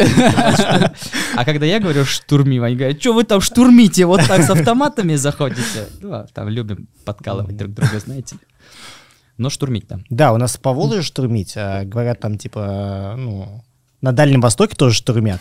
А вот, ну, по всей России штурмят. Это как э, камень, ножницы, бумага. И чингачи, чингачки. Чин- чин- Суефа и чингачи. Да, Буцефа еще есть в Перми. А брейнштормы у кого-то есть, между прочим, да, как бы тоже. Никого у вас не... Мы все пункты закончили по... А, по именно придумыванию и переходу к съемке. Но было бы вот, По- да, ты пишешь сценарий, съемочки, ты сказал там буквально чуть-чуть, да, а постпродакшн — это твоя зона Да, ответственности? у нас, э, ну, как я и говорил, в Зебре все универсальные солдаты, поэтому ты э, идею от брифинга, от того, что ты впервые услышал, доводишь до пресс-релиза. То есть даже пресс-релиз мы сами Мгм. пишем. Ты и постпродакшн ты следишь за каждым там драфтом, э, и ты сидишь на цветокоре иногда, ну, редко. Чаще всего тебе просто стилы присылают такой, ок, я не шарю в цвете. Но не говоришь так, конечно. Пожалуйста, вы вырежете это. А, Вот, ты типа музыку утверждаешь с клиентом, а, монтажные какие-то. Но все это делаешь с мыслью, что мне нужно, чтобы ролик доносил мою мысль. Вот ты за этим просто следишь на протяжении всей э, вот этой эпопеи от брифа до пресс-релиза. И вот когда ты ее выпускаешь, пишешь пресс-релиз, заходишь на состав, читаешь говеные комменты, выходишь, вот на этом заканчивается твой день. Я иногда чуть-чуть буквально посвятил времени такой, так, а топовые, ну, кейсы, как к ним на составе? Там просто реально гов- равно гов- разносит. говно, да, я такой, «Пф, нет смысла вообще все ничего равно делать». грустно. Все равно грустно. Ты пишешь что-то, выпускаешь, и такой думаешь, ну, хоть бы не совсем говно, а там совсем говно. И ты такой, ну ладно. Да мне кажется, главное — респект улиц. Да. Все равно, это же зритель в конечном итоге смотрит по факту. Да, да, да, да, да. А тот про- а профессионал такой, «А, м, вообще-то, как бы, а». Для меня показатель, что реклама была нормальной, хорошей, это то, что клиент еще развернулся и говорят, супер, все было в прошлый раз, давайте так же. И вам как всегда, вам как всегда. И все, ты делаешь им виски со льдом.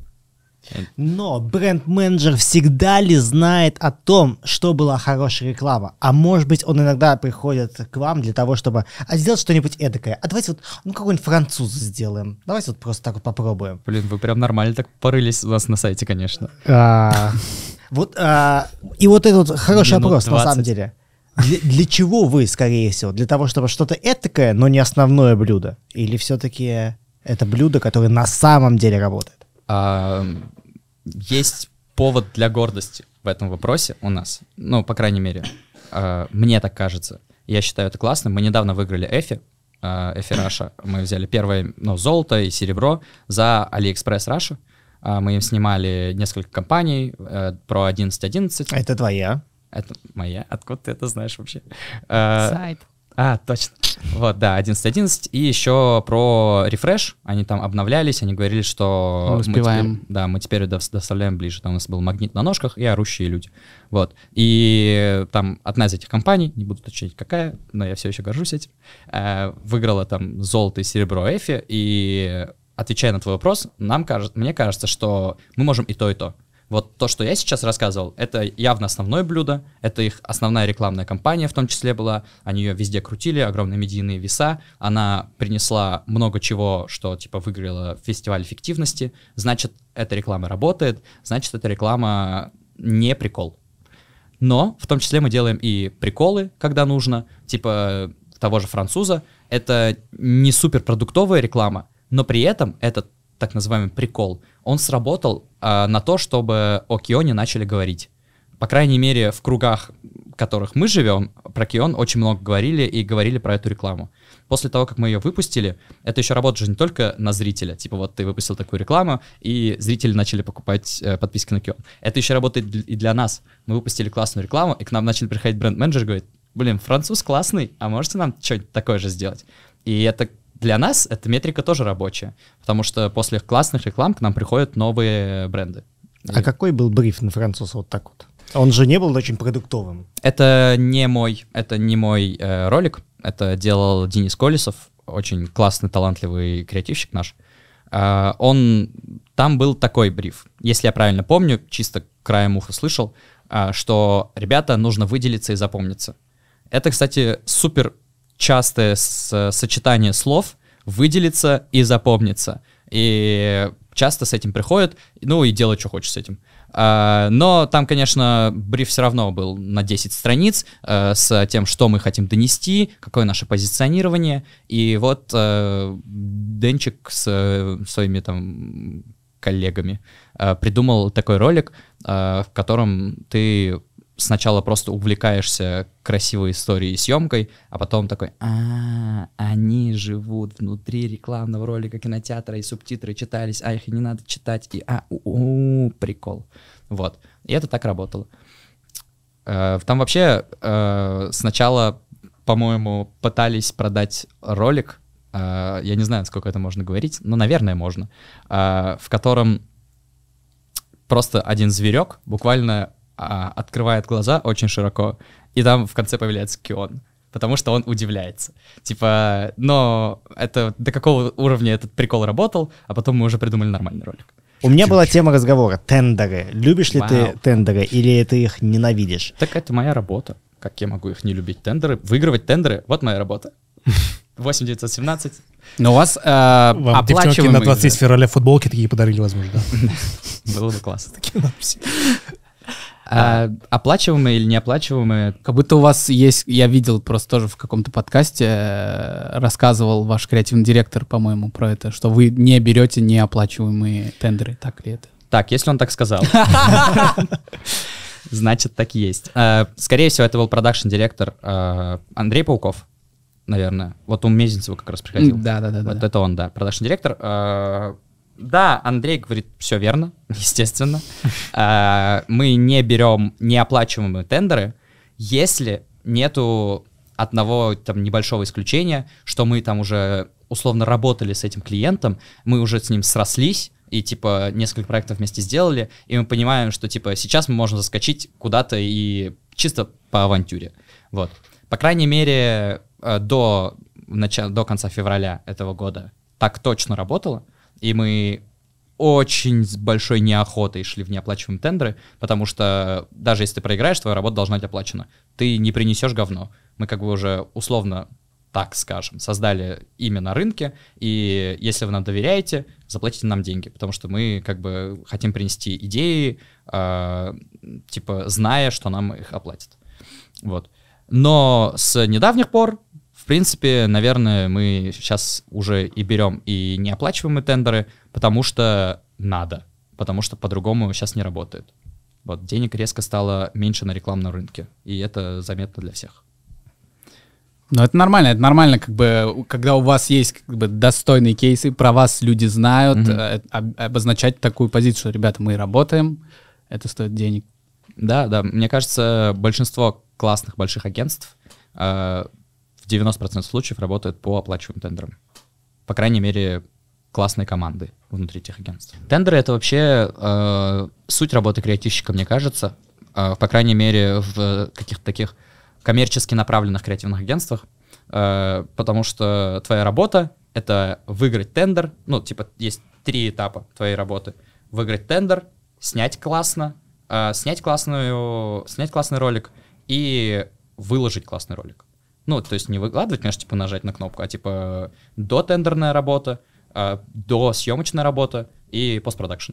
Вот. И эти все три задачи, они часть моей работы, часть работы любого креативщика в Zebra Hero. И поэтому я тендеры люблю. Это, если к нам приходит тендер, значит, у меня есть работа. Если к нам пришел тендер, значит, я должен его выиграть. Не факт, что я его выиграю, скорее всего. А, но это классно. Тендеры надо любить, мне кажется. Ну да, ты не должен думать об этом. Ты же получаешь зарплату. Тебе сказали, вот работа, чувак. Но, с одной стороны, да. С другой стороны, в определенный момент, когда тебя устраивает твоя зарплата, а, ты хочешь э, делать классно. Ты хочешь делать классное. Ты хочешь делать кейсы. Ты хочешь делать... Ты хочешь побеждать на фестивалях. Типа, Канны взять. Кто не хочет? Ну, много кто не хочет, наверное, уже. Но э, у всех же есть такие, типа, критерии, почему ты классный. Не просто потому, что ты там работаешь где-то и просто там получаешь какую-то зарплату, а потому что ты еще там раз в год можешь делать или больше, если у кого-то получается, классный кейс, который, опять же, не стыдно внукам показать. Либо друзьям. Я, если что, делал вот это, вот это. Или при Да. знакомстве, да, быстренький такой тык-тык-тык-тык. Да-да-да, типа тебя не пускают в клуб, а ты такой, ты знаешь, кто я такой. И тебя все равно не пускают в клуб. Но зато ты повыпендрился на толпу. Вас в тендеры зовут просто, там, не знаю, всегда приглашают э, сами, или вы сами иногда что-то там не бизите и ищете возможности? Или у вас уже такое имя, то что как бы прилетает гравитация сама? Тут, наверное, я не сильно смогу помочь в этом вопросе и прям точно ответить, потому что это не моя часть работы. А, Но, как я знаю, а, раньше, естественно, был Newbiz, и был такой даже у нас внутри опрос два года назад, когда я только пришел, с кем вы хотите поработать. Так, типа, там, Nike, Google, Lego, э, Ikea. Apple. Нет, вот их, кстати, почему-то не было. Э, Но да, типа и им писали, что-то, и что-то из этого даже выходило, что-то реально мы там разгоняли и делали какие-то брифы. Но в последние, не знаю, года полтора точно к нам 90% брифов приходят сами. Как минимум, э, брифов стало больше, когда Зебра заняла там какое-то четвертое место в рейтинге креативных агентств России. И вот оказывается, бренд-менеджеры любят такую э, такой список. Они заходят в список э, лучших агентств, и вот пятерки первых и посылают тендер. Вот так это иногда, оказывается, происходит. И вот когда мы попали в эти списки, тендеров э, и брифов стало больше. Такое дело. Интересно, конечно, потому что как будто бы э, все, э, многие списки, это тоже такая немножко игра по правилам ЕГЭ. Вот так вот. Ну да, да. Э, типа, если ты хочешь э, больше заработать баллов, сделай больше социальных роликов и еще сделай так, чтобы типа продуктовые ролики сработали. Вот за них дают 5 баллов, вот за них дают 6 баллов, а если заплатить, дают еще больше баллов, наверное. Э, Короче, я не до конца понимаю, как эти рейтинги работают, но когда мы туда попали, мы искренне радовались. Потому что, ну, прикольно. Ты снимаешь ролики, делаешь что-то, а потом тебе говорят, ты в топ-4 креативных агентств России, и становится как теплее на душе от этого. И бренд-менеджером тоже почему-то работает. Так что не жалуемся. Ну, типа, да, да, да. Это рейтинги АКАР или... Я просто не понял. Это Акар, рейтинге. да, это АКАР. А, были еще какие-то другие рейтинги. По крайней мере, вот АКАР, я точно не помню, 2021, мне кажется, или 20 какой-то из них. А, мы были четвертые среди креатива и, по-моему, пятые или шестые там в digital е. Не до конца понимаю разницу, но вот там разные рейтинги, мы где-то в топ-10, где-то в топ-5. Булат, вот глядя на тебя... Булат, глядя на тебя, не скажешь, что... э, Что у тебя бывало когда-нибудь депрессия. Давай поговорим об этом. Обо всем уже как бы поговорили. Ну, с другой стороны, цвет волос. Может быть, он как бы пытается... Пришел к этому, Да. Не знаю, почему меня это разъебало, но, возможно, это грустный смех.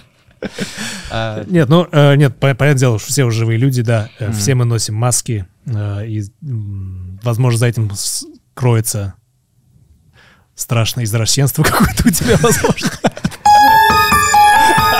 Попали, попали, да. Ну, почти. Не, вас не фрустрирует никогда, что воронка креатива все быстрее и быстрее закруживается? Ну, мы уже об этом чуть говорили, М. что нужно думать быстрее, выпускать быстрее, и это все кладется на Это, это даже не на полку кладется, это на, в, се- в сектор Винчестера в африканских серверах, там где-то Гугла, где-то там э, скрывается, и мы просто как белки в колесе крутим это колесо Уробороса.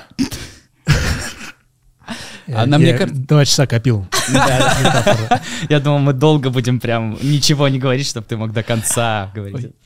Или же наоборот, это просто кайф в процессе, и неважно, ск- сколько ты придумаешь, что останется на вечности, а что уйдет. Ну, это вопрос про выгорание, если я правильно понимаю, и про оценивать свои работы как-то со стороны, не знаю. Нет, просто о, о том, что сколько бы ты ни придумал чего-нибудь, нужно еще что-то придумать. Все надо придумывать, придумывать, придумывать. И нет ли у тебя желания придумать что-то такое, что, не знаю, что... Альбом, который тебе на пла- стриминговых платформах будет тебе приносить деньги, а ты будешь встречать старость, а деньги будут течь.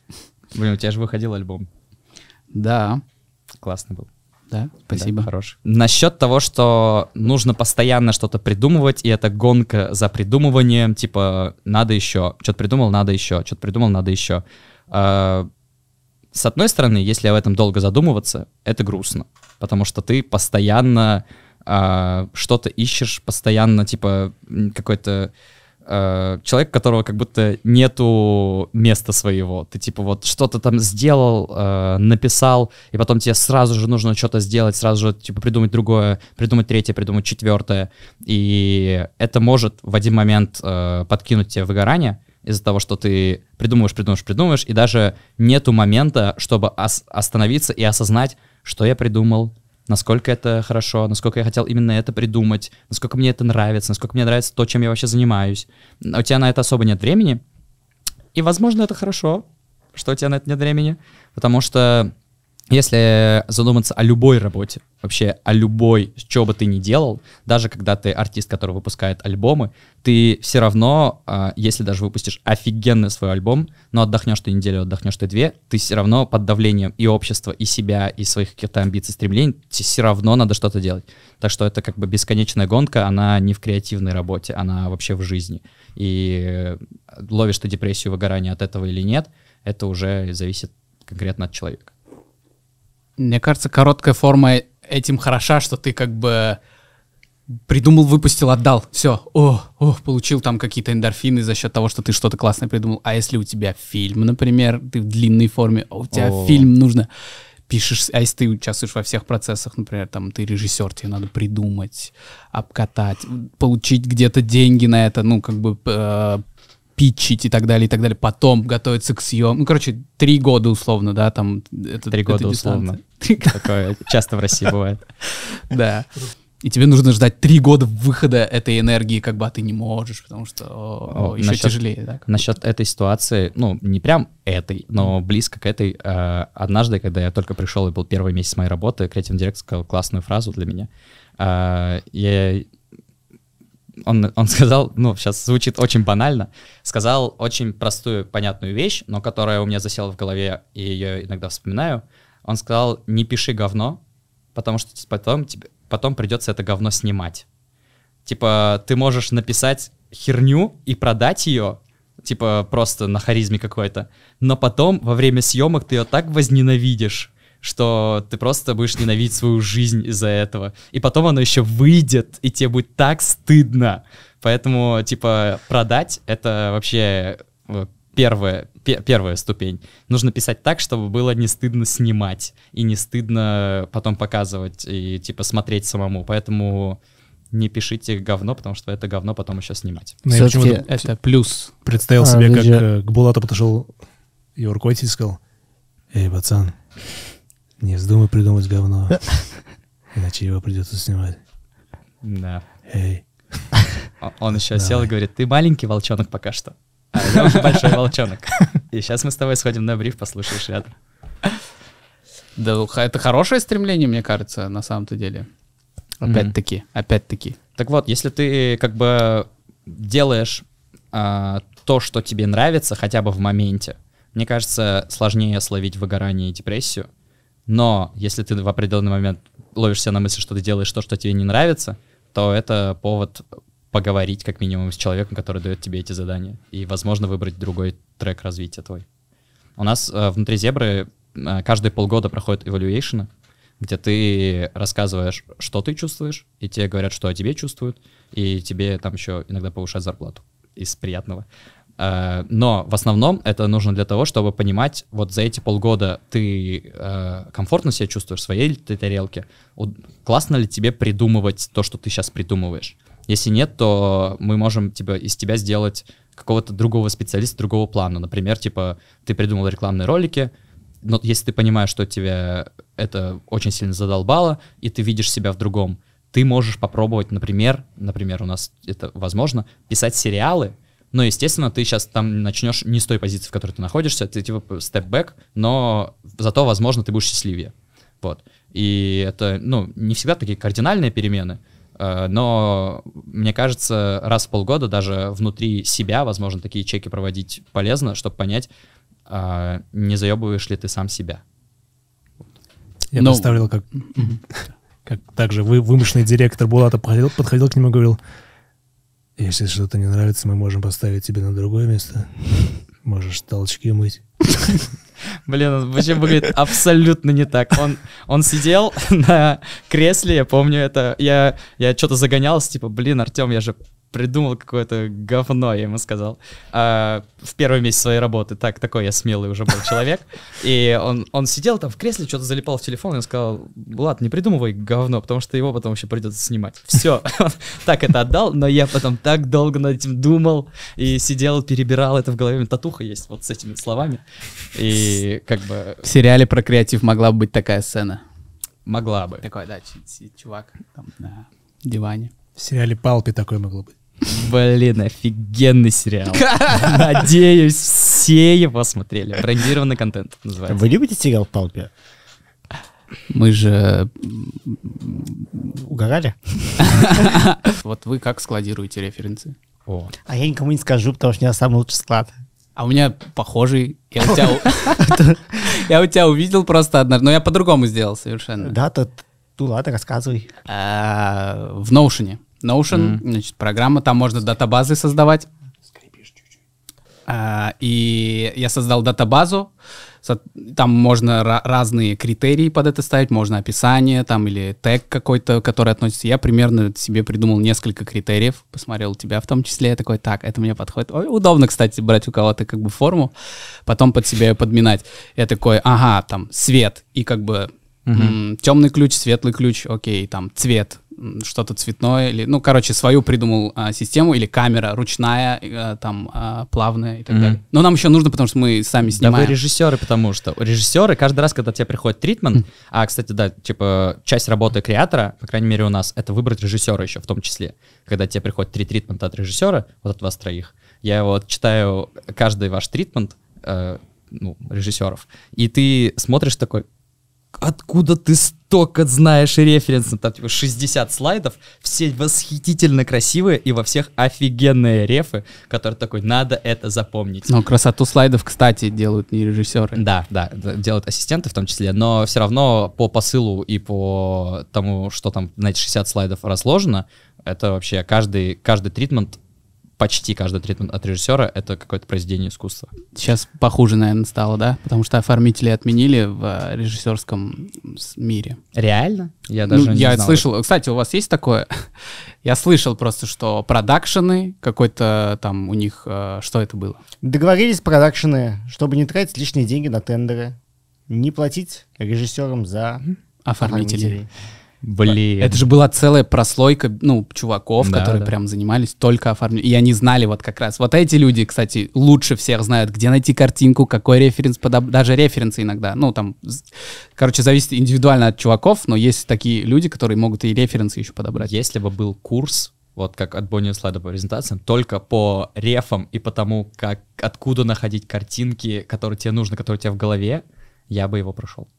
Шотдек еще сайт, кстати. Шотдек. Да, ну, делимся, делимся, я отдаю от себя. Шотдек, там кинематографичные стилы, то есть там фильмы, И, ну, там тоже есть по свету, по всему характеристики, кайф. и по слову ты можешь набрать и найти вот кинематографичные стилы. Я, по крайней мере, обожаю использовать в презентациях, потому что они сразу смотрятся как Да, бы да, дорого, конечно. сочно. А использовать гугловские Еще картинки... их можно растянуть на весь слайд, и они не станут шакальными. Да, они кай- в качестве. Есть фильм Grab, еще такой сайт, но там а, по фильмам, если ты знаешь, в каком фильме конкретно. С- Секунду, а у вас э, настолько технологичный подкаст, что можно фок, фок сделать и появятся эти ссылки? Или вы не монтируете вообще? Просто А, закидываете Нет, мы монтируем, но... час 48. Ну, на сейчас ты YouTube. подставляешь, как бы нас сейчас Да, ребята, ну давайте сделаем, ну Это, давайте, лишние пожалуйста. 15 минут сейчас надо потратить. Ну ладно, В конце ладно. указать все ссылки внизу. Кто-то там будет перепечатывать. Нет, пожалуйста, пожалуйста, давайте вот так сделаем. Shotdeck, э, фильм Grab, классный сайт. Shotdeck Да. это просто ты ищешь по слову. Фильм Grab это если ты знаешь режиссера, например, и хочешь посмотреть его фильмы, стилы там. Но там не все стилы там. Есть еще скринкапсы, это вообще тоже А там вещь. весь стил Доктор Дре. Любит Любит татары каламбуры. Да. Э, А, спасибо. Его надо закончить, чтобы он это не, Там не бесил. сидит маленький человек, очень долго смеется, если его не остановить. Да, по картинкам. Но вот эти три сайта, они просто будут будет достаточно. Ну, ну, по сути, тебе не нужна такая большая база по там переходы какие-то, Да, что-то да, еще да. распределять тебе. Я бы не мог быть режиссером как минимум по этой причине, потому что я бы не смог так классно рефы и свое видение рассказать, э, как это делают режиссеры. Ну, надо еще подписаться на правильных, на самом деле, чуваков, на Vimeo, например. Ты О, подписываешься, тоже бомба. они лайкают, и ты видишь, что они лайкают. Лента, да, у тебя с утра такой приходишь с кофейком в офис и такой, начиная утро с просмотра свеженькой ленты. Это трудно признать, что просматривать видео — это часть твоей работы, потому что это как бы прям, ну, прикольно, сидишь, смотришь видео. Это часть твоей работы, но не может быть.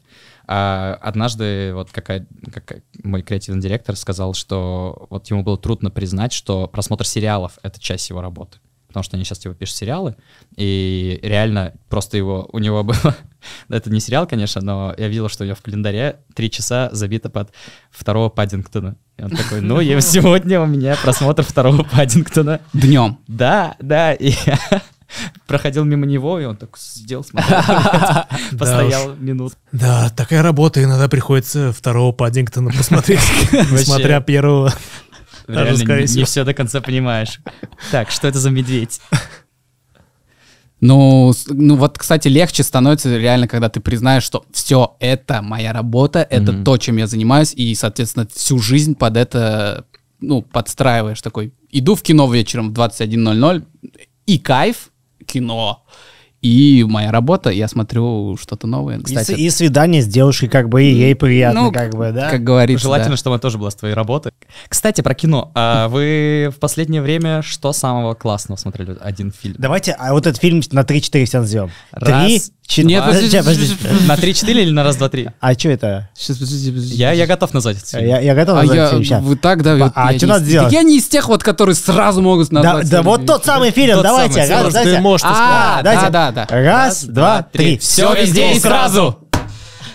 Они снимали клипы еще. Да, да, вот что. turn down for that, или как там dun, ну вот это самое. А, Но все везде и сразу, это, конечно, вообще другой уровень. Ты сидишь и из-за какой-то профдеформации думаешь, как это продавалось, во-первых, как это написалось и как это режиссировалось. И везде у меня нет ответов абсолютно.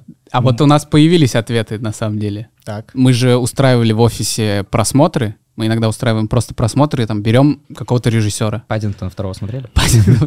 И да, и, и весь день такие... Ну, зачастую это чуваки, которые там из клипов пришли в фильмы, например. Или они там снимали какой-то период рекламы. И мы просто смотрим подборку целую и обсуждаем потом. И вот были чуваки Дэниелсы, они клипмейкеры, они кучу лет 10, наверное, снимали клипы на Vimeo, получали вот... Они оттуда поднялись, они получали став пики, Да. они получили вот этот респект уличный, и потом как-то перешли, вот перескочили в э, большую форму потихонечку, снимая клипы все круче. Ну и фильм такой достаточно клиповый, много. Мне кажется, много рефов будет оттуда использоваться да, да, да.